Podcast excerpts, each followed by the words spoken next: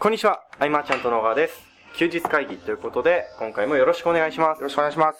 えー今回はですね、はいなんと、えーいつもお世話になっています、居酒屋とわさんはい。でですね、えー収録を開始したわけなんですけども、はい。えー、今、今日、今日、あれですよね、うんあの、珍しくお客さんがとうん。いうところで、そうだね。はい。うん。であの、僕がちょっと他の方とスカイプをしていてですね、うん。あまりお話できなかったので、うんうん。どういった方だったのかっていう。ああ、どういった方はいあのーまあ、大学生ですよね。はい。その、僕がと健太とか、まあみんなでその大学公演やった時に、はい。そこの大学に僕の書籍をまあ200冊ぐらいはいはいはい。送って置いてあるわけで、で、まあ起業をしたいとかはい。いう相談があったら、まあその本が渡されて、はい。その本の中にはまあお手紙も入ってて、うんうんえー興味ある人は僕に連絡が来るっていう流れで、はい。で、そんな中で今日一人、はい。珍しく女性の方でね、やっぱり、まあ、書籍を読んではい連絡してくるって、健太もそうだったけど、はい。変な人が多い。いい、いい意味でね、はい変な人が多いなというか、はいその、周りに馴染めてない感をちょっと、うすうす感じてて、はい自分はここじゃないんじゃないかみたいな、そんなことを、あの年齢でもう考えて、なるほどですね。っていうのはすごいなと今日も思いながら。うん。うん。あのー、あまり関係ない話をしてもいいですか？ね。はい。あのー、僕、多分、ご両親の挨拶の話。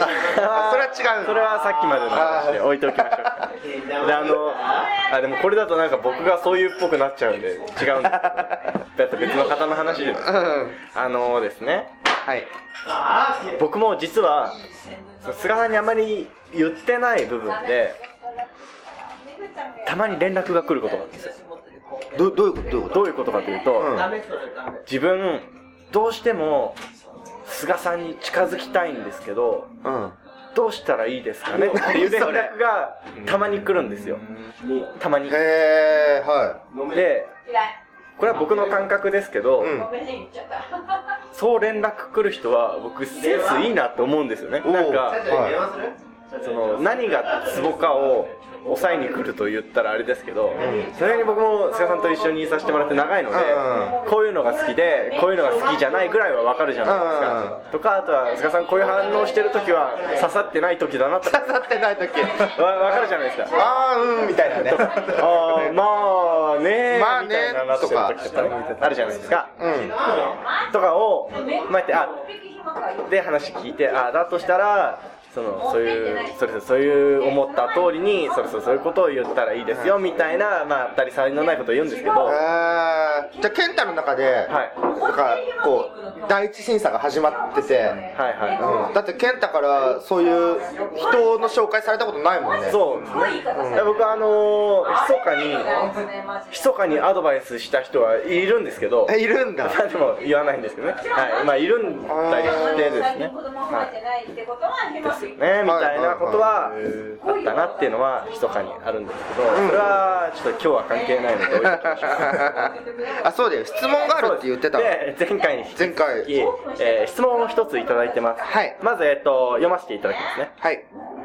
えー H と申します。名前入ってるんですか？そういうことは。はいああ、そう。えーいつも休日会議の配信ありがとうございます。毎週日曜日に楽しく聞かせていただいておりますえー先日の放送で気になった内容がありましたのでメールをさせていただきました、うんえー僕は今自分の商品を販売しているのですがはい。顧客フォローをどこまでしていいのか悩んでいますうん。サポートをしすぎて自分の時間がなくなったら本末転倒ですしうん。かといって完全自動化も難しいので、うんそのバランスがつかめずにいたところうん。先日の放送で菅さんが企業当初かっこ独占市場構築マニュアルは、えー一日中購入者さんのサポートで電話をしていたしああ、してました。はい。一緒にご飯を食べに行ったりもしていましたとうん。おっしゃっていました、えー正直そこまでしなければいけないのかと思ってしまいました。自分の商品を買ってくださった顧客フォローはどの程度までするべきなのでしょうか。あ。えー僕は情報企業をしておりお金を稼ぐ系の電子書籍を販売しています。はい。何かあ、えーお客さんとの距離感をどこまで詰めていいのかがよく分かりません。うん。何かアドバイスがありましたらよろしくお願いいたしますという内容。なるほど。あのねしなければならないことはないですよまず、うんあの一つしたいかどうかっていう部分もあって、はい。えっとレターで、はい。えーセグメントしてれば自分が来てほしいお客さんだけを集めることができると、い。例えば理想のお客さんを集めたとしますよ、はい。その理想のお客さんへのフォローは、はい。あのどっちかというと嫌な作業ではないはずなんですよ。そうですよね。だからそこでそのフォローをすることで自分の時間がなくなってしまうっていうのは、はいそのなんだろうな。例えば僕ダーツとか好きじゃないですか、はい。ダーツで時間失うことに対して何にもないわけでその顧客フォローをすることによって時間を失うっていう発想はないんですよ。だそう思えるかどうかの顧客集めをしているか、うん。それとも1円でも多くその電子書籍を売って利益を得たいっていう感覚であれば、はい。多少その大きい表現をして、うん。えーっとなんだろうな。そこまで求めてないお客さんも買ってしまったりとかいうケースのサポートって意外と大変かなと、うん。うん、ただ今回この H さんが、えー、と今回何回目の商品販売かわからないけど、はい。最初のうちはうん。サポートは率先して受けた方が力になります。うんうんうん。ねそうですね。えー、と自分の教材で補填できなかった部分っていうかはい。いろんな質問が来ることで、まあ、バージョンアップであったり、そうですね。えー補足教材のリリースに至ったりっていうケースもあるので、率先してサポートを受けた方がいいかなと、うん。あのこれをやり忘れた質問をしてくれるというのは実はすごく難しいことじゃないですか。うんっこうつなげる気はなかったんです。最初のさっきの話で。うん、あのご両親の挨拶。ご両親の後の話うん、はい。僕がご両親に挨拶しに行くみたいになってるじゃないですか。あのー菅さんにお近づきになりたいんですけどって僕にまあすごく数少ない方が言ってくださるんですけど。なんかすごく数少ないって言われてまたそれはそれで寂しいい気やもしてくるけど。大大半はやっぱ菅さんに直接行くああはい。まあそうですけど。ありがとうございます、はいそのフォローはい。いやまあたまに僕に来てくれるみたいなのもありますけど、でもそれも僕があの僕がじゃないですね。菅さんがあの僕のことをために言ってくださったりとかうん。するからこそ来てくれるわけで、はいそんなほっといて「ねえねえ」って言ってくれる人なんていろいろいないじゃないですか。うん。そうねそのフォローえこの H さんがですね、どの程度その連絡くれるのかわからないですけど、うんうん来るっていうのは本当にすごいことそうですよねなんだけどなとは思いますよね。あの僕が最初に言い出したその独占市場構築術は、あのメールしないと完結しないあのある意味でツッコミどころを残してる的なことですよね。そうそうそうだから質問をもらう機会をあえてやっぱ作ってたし、えっ、とまあなるべく質問が来ないように、はい。い、っぱいフォームに記入させるタイプいるじゃないですか。あいますね。そうすると質問が来なくなるから楽だよみたいなことを教えてる人は、はもうダメですね。あの本当に思うんですけど、あの多分その一つの商品でずっと売り続けるって、多分というか無理じゃないですか。うんうん。それはそのインターネット情報インターネットビジネス業界もそうですしまあ他だってそうじゃないですか。一つの商品だけで生き続けてるのってあんまないですよね。うん。新しい商品出したりとか、えーリニューアルしたりとかしてニーズに見たりとか反応を見つつ変えてったりしてる部分あるじゃないですか、うんうん。っていうのを考えるとですね。うん。まあだよねって思うんですよやっぱり、うん、どんどんそのサポートは一生懸命やっていった方がよくてそのサポートっていうのは、はい。もう先にお金をいただいてあとは消化だと考える人もいるかもしれないけれども、はいはそのサポートを頑張れば頑張るほど、えー協力者が現れたりとか、うん。えー未来のパートナーになり得たり、えー口コミが広がったりとかいうところで、はい。結局そこにどれだけ向き合うかが本当に大事で。頑張れば頑張るほどはい。新規獲得が楽になるんですよ、うん。うん。だけど一度もう売れたらそこでゴールとしてしまって、はい。新規ばっか追い求めてると、いつまでたっても蓄積されないんで、うん。えっ、となんか地盤が緩いはですよね。いなるほど。あ徹底的にサポートしようと、はい。一回その H さんが本気になったサポートはどこまでのものかと、うん。自分で自分を試してみるのもいいだろうし、ね。その大変だし、うん。え時間が奪われるっていう部分で、ネットだとつい効率化を考えるけれどもうん。一、回実際大変な目に遭ってみた方がうん。いいんじゃないかなと思いますね。ね。うん、でその絶対的に支持してくれる人っていうのは、はい。顧客の中でしか生まれないと思う。当たり前。ですね本当そうですよね。うん、なので、えーまあ、ちょっと大変かもしれないけれども、えーそんな場合のモチベーションの一つとしては、まあ、あんまり考えたことはなかったけれども、はい。えっ、と、どこどこのタイミングでじゃあ声をもらおうとか、うんうんうん。うんえーなんか、いけてる結果を出してきた人には、パートナーとしてサポートを担当してもらえる人にとか、そういうなんか目的を持ってはい。一生懸命サポートしていくっていうのははい。いいと思うし、えー、とさっきも初めの方に言ったけど、はい。補足教材、よくあのバージョンアップ無償提供ってあるじゃないですか、はい。あれ別に無償提供しなくてもよくて、えー、とその後に、うん、この教材はじゃあいくらかわからないけど、うん1万5000円とか、はい。だとしたら5000円ぐらいのうん。補足教材をリリースするとして、はい。まず怒られることは絶対ない、まあそうですね。うん。うんなんかあのー本当に思うんですけどノウハウチックなうんうんことってまあ確かにいっぱいあると思うんです。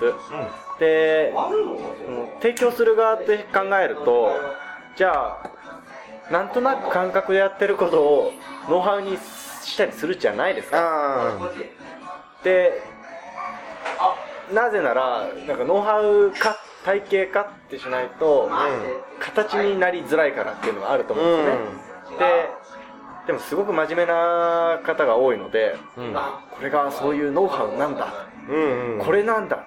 うん。って学んでいただけたりするじゃないですか、うん。でそれはもちろん効果があるものなんですけど、うん。でもノウハウ出してる側もこれだけが正解だと思ってたりしないじゃないですか実は、うん他にもあるだろうけどこれはこれで一つの成果が出る方法ですっていううん。提供の仕方なんで、なんかこう僕もっとあのずるい学び方ってあるんじゃないかなって最近思ってるんですよ。うんはい。なんかその教科書を1ページから勉強するだけが正しいんじゃなくて、うん。あある時はこう逆から読んでみるとかね。うん。歴史だったら原始時代からいつも学ばないで現代から遡ってもいいじゃんって思うんですよ、うん。あとは教材で言ったら伝えたいことなんて、うんノウハウじゃなくて考え方じゃないですか実はだから、でその考え方って最初に言っても伝わらないからじゃあノウハウだって言って終わりにとかに書いてたりするじゃないですか、だったら終わりにから読もうよとかそうだね。思うんですよ。その視点でこれが生まれたんだって分かればもそうですね、うん。元取ったみたいなもんじゃないですか。でも実際この最近あれなんですそのとある教材の再生回数とか見てたんですよ。うあ。やっぱり当たり前なんですけど徐々に減っていくんですよね。あうん。何千回数千回数百回みたいになってくるんですよ。絶対伝えたいのってその数百回のところにあったものじゃないですか、そうだね。うん。だから僕違うと思ってその逆に先にそっち見とこうって。うん。でそこからあこういう考えで作ってたんだねっていうのでまずそこを学び、ん。多分型ってことはそれ共感できると思うんですよ。うんそこからあじゃあそこのゴールに対しての逆算であじゃあこういう実際の作業はこうしていけばいいねみたいなことをやってった方が多分続くしたどり着きやすいと思うんですよね、まだ今この方は教材販売ということは、はい。そこからやっぱり展開していかなきゃいけないということは、はい。えー自分のお客さんの中からですね、うんうん。えー組める人、えー一緒になんか飲んで楽しい人はいはいみたいな、そういう人間を一人一人見つけていくことで、うん。えー展開が容易になってくるのではないかという部分でですね、えーサポートは頑張った方がいいし、うん。あのもう知識だけ得てサポートはできるっていうのは大きな誤解で、うん。経験ですよこれは本当に、僕は場数で自信をつけたし、ん。それ以外では自信がつかないんで、うん。そういうところで自信を今のうちつけておいて、はい。えーコンサルティングサービスを始めるとかね、うん。あちなみにサービスを始めるとき、はい。えっ、となんかメールサポートプランとか、コンサルティングプランとかだけで値段を並べるのはダメで、えっ、とそこにも特色を持たせなきゃいけないですよ、どういうことえー例えばメールコンサルティングやってますっていう会社はいっぱいあるんですよ。そんな個人は。何が違うのかって言われた時に、はい。例えばメールで一つ質問をされた時にうちは音声で1聞かれたことに対して10答えますよみたいな,、はいはいはい。なんかそういう面白さを作ることで差別化ができるのであ今後の展開で一つそのサポートをサービス化したい場合は、うん。何か特色を持たせた方がいいです、うんでコンサルティングってなってても何がどこまでできるのか、ーうん。で、えー、と答えられないことは何なのかっていうのもね、うん。あの何でも分かる人と思って何でも聞いてくるじゃない、はいはいはい。僕なんて分かるところなんて一部なんでその一部で今商売が続いてるってことは分からない部分を分からないとうん。認めてるところです、うん、そういうふうにしてこうサービス化につなげていく布石として、はい。えー一生懸命頑張る時期をいついつまでは頑張ろうとかね、期間で決めてもいいし、うん。うん、これは全部自分の今後のコンテンツとして生きてくるんだとはいう感覚で臨んでもらえたらいいんじゃないかうん。な、うん、例えば僕みたいにはい。一緒に住むとかねうん。そこまでは個人の思考によるというかあの、うん、ね。あるけれども、レベル高いですよあれは。